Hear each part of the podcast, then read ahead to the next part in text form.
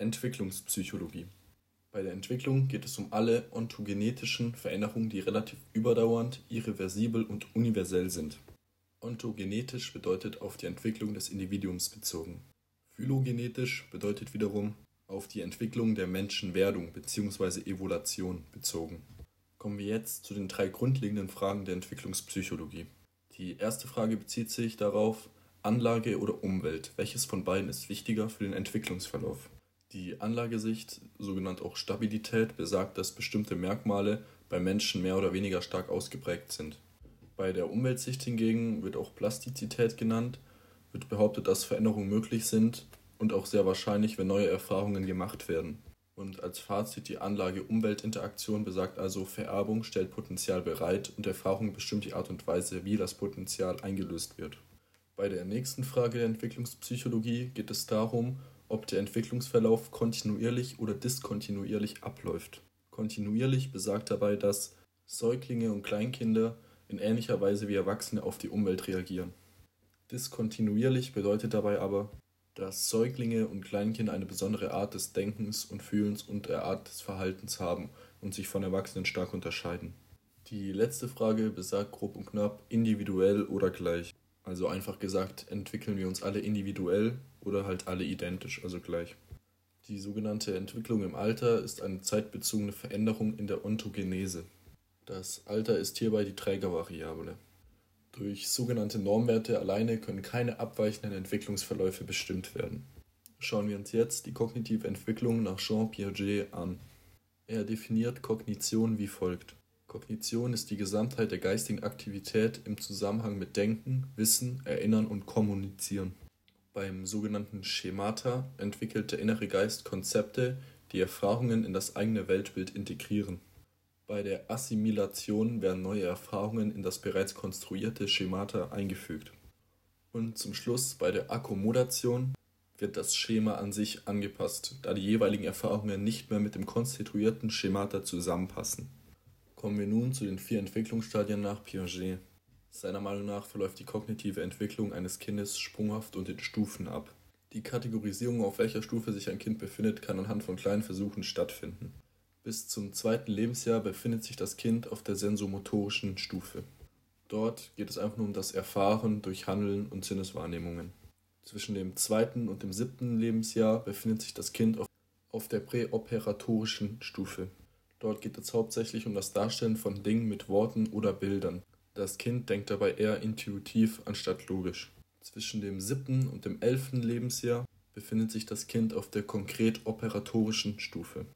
Dort fängt das Kind an, logisch über konkrete Ereignisse nachzudenken.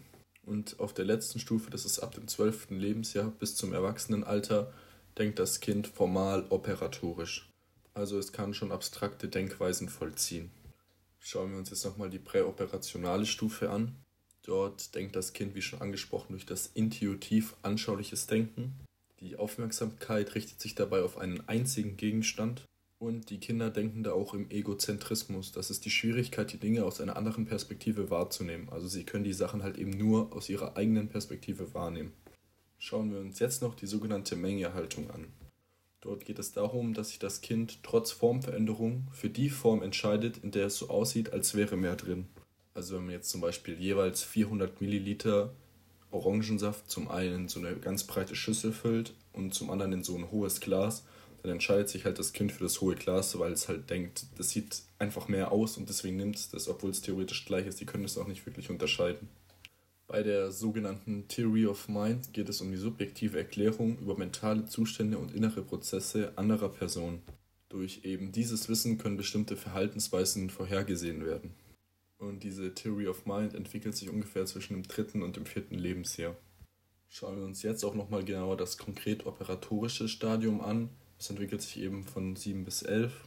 Dort werden eben auch mathematische Transformationen herausgebildet und auch die sogenannte Seriation. Das ist das Sortierverfahren nach Länge. Aber das ist nur möglich, wenn die Aufgabe konkret vorliegt bzw. veranschaulicht wird. Und bei der letzten Stufe, dem formal operatorischen Stadium von 12 bis zum Erwachsenenalter, entwickeln sich die Kinder vom konkreten zum abstrakten Denken. Das heißt zum einen, dass die hypothetischen Probleme gelöst werden können und daraus können auch Konsequenzen abgeleitet werden. Schauen wir uns nun die kognitive Entwicklung nach Vygotsky an. Seiner Meinung nach ist die innere Sprache sehr bedeutsam für die kognitive Entwicklung. Er berichtet unter anderem über den sogenannten sozialen Interaktionsaspekt beim Lernen. Die Sprache ist dabei die Vermittlung der sozialen Lerninteraktion. Außerdem spricht Vygotsky von einer Zone der proximalen Entwicklung. Das ist eben der Bereich zwischen dem, was ein Kind alleine kann und dem, was es mit Unterstützung eines Mentors kann. Und seiner Meinung nach sollte man den Entwicklungsprozess eben als Prozess ansehen und nicht als das Erklimmen von Stufen. Wechseln wir nun zum sogenannten Bindungsverhalten. Die Bindung ist das emotionale Band zwischen Eltern und Kindern. Wichtig für den Aufbau von Bindung ist Wärme und Körperkontakt. Die Vertrautheit ist auch entscheidend für gute Bindung. Der Wissenschaftler Ainsworth untersuchte verschiedene Bindungstypen. Beim sicheren Bindungsverhalten erforscht das Kind die Umgebung, versichert sich dann, dass die Bindungsperson da ist und erforscht dann einfach weiter. Das unsichere Bindungsverhalten zeichnet sich durch Ängstlichkeit und Vermeidung von Vertrauensbeziehungen aus. Bei unsicher vermeidender Bindung verhält sich das Kind gleichgültig. Bei unsicher ambivalenter Bindung verhält sich das Kind wütend und ärgerlich nach der Trennung der Bindungsperson. Bei der sogenannten desorganisiert und desorientierten Bindung verhält sich das Kind sehr widersprüchlich. Also das war vielleicht gerade alles ein bisschen kompliziert und sinnlos, deswegen schauen wir uns den fremde Situationstest von Ainsworth an. Damit hat sie eben die Bindungstypen herausgefunden und dann wird das alles nochmal deutlich klarer. Bei dem Test gehen immer ein Kind, eine Bezugsperson und eine dritte fremde Person in einen Raum. Das Verhalten des Kindes wird dabei untersucht, nachdem die Beziehungsperson den Raum verlässt. Gebundene Kinder weinen und beruhigen sich bei der Rückkehr der Bezugsperson. Bei unsicher vermeidenden Kindern gibt es eher ein ruhiges Verhalten und die vermeiden die Nähe bei der Rückkehr der Bezugsperson. Unsicher ambivalente Kinder sind hingegen richtig wütend und lassen sich auch gar nicht mehr beruhigen. Und eben die desorganisiert unsicheren Kinder reagieren sehr widersprüchlich und machen einfach irgendwie was, was einfach nicht vorhersehbar war. Dieser fremde Situationstest von Ainsworth wurde auch häufig kritisiert, zum einen dahingegen, dass er nicht wirklich alltagsnah ist. Außerdem gibt es ein sogenanntes unterbewusstes Vertrauen und das kann gebundene Kinder falsch kategorisieren, da man dieses unterbewusste Vertrauen nicht untersuchen kann.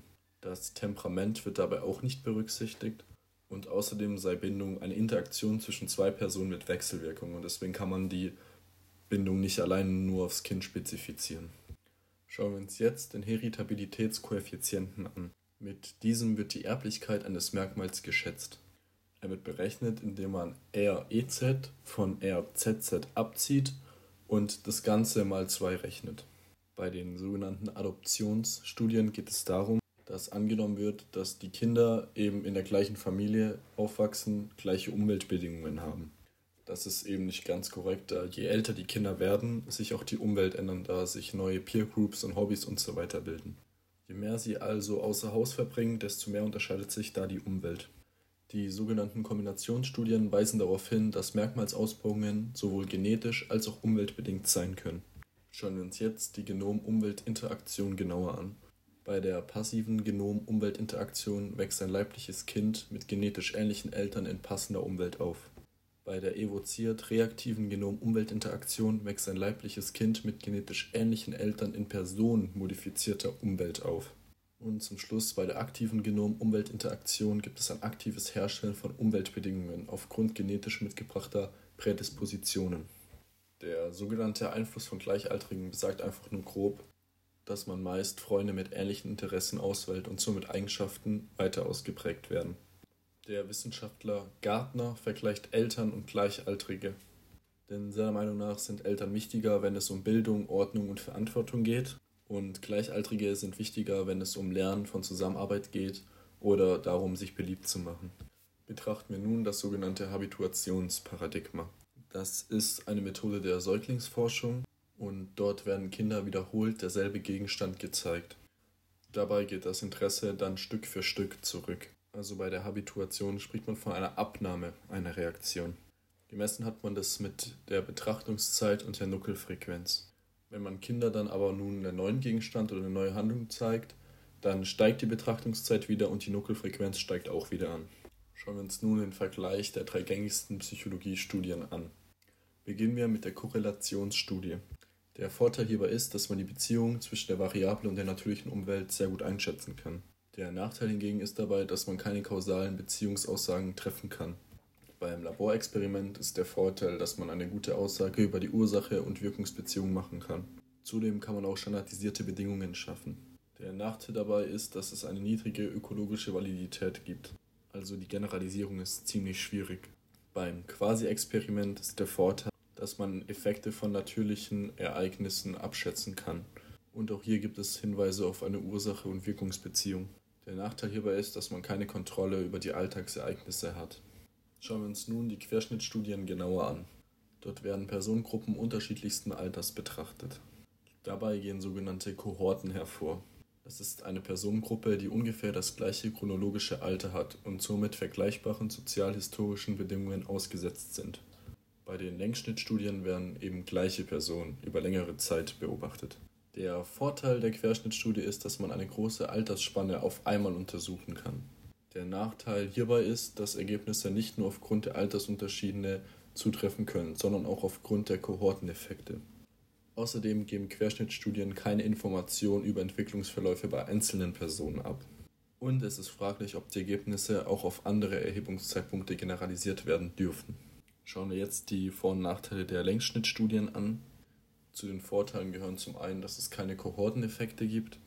Außerdem werden die Veränderungen bei einzelnen Personen beobachtet und müssen nicht anhand von Gruppendaten erschlossen werden.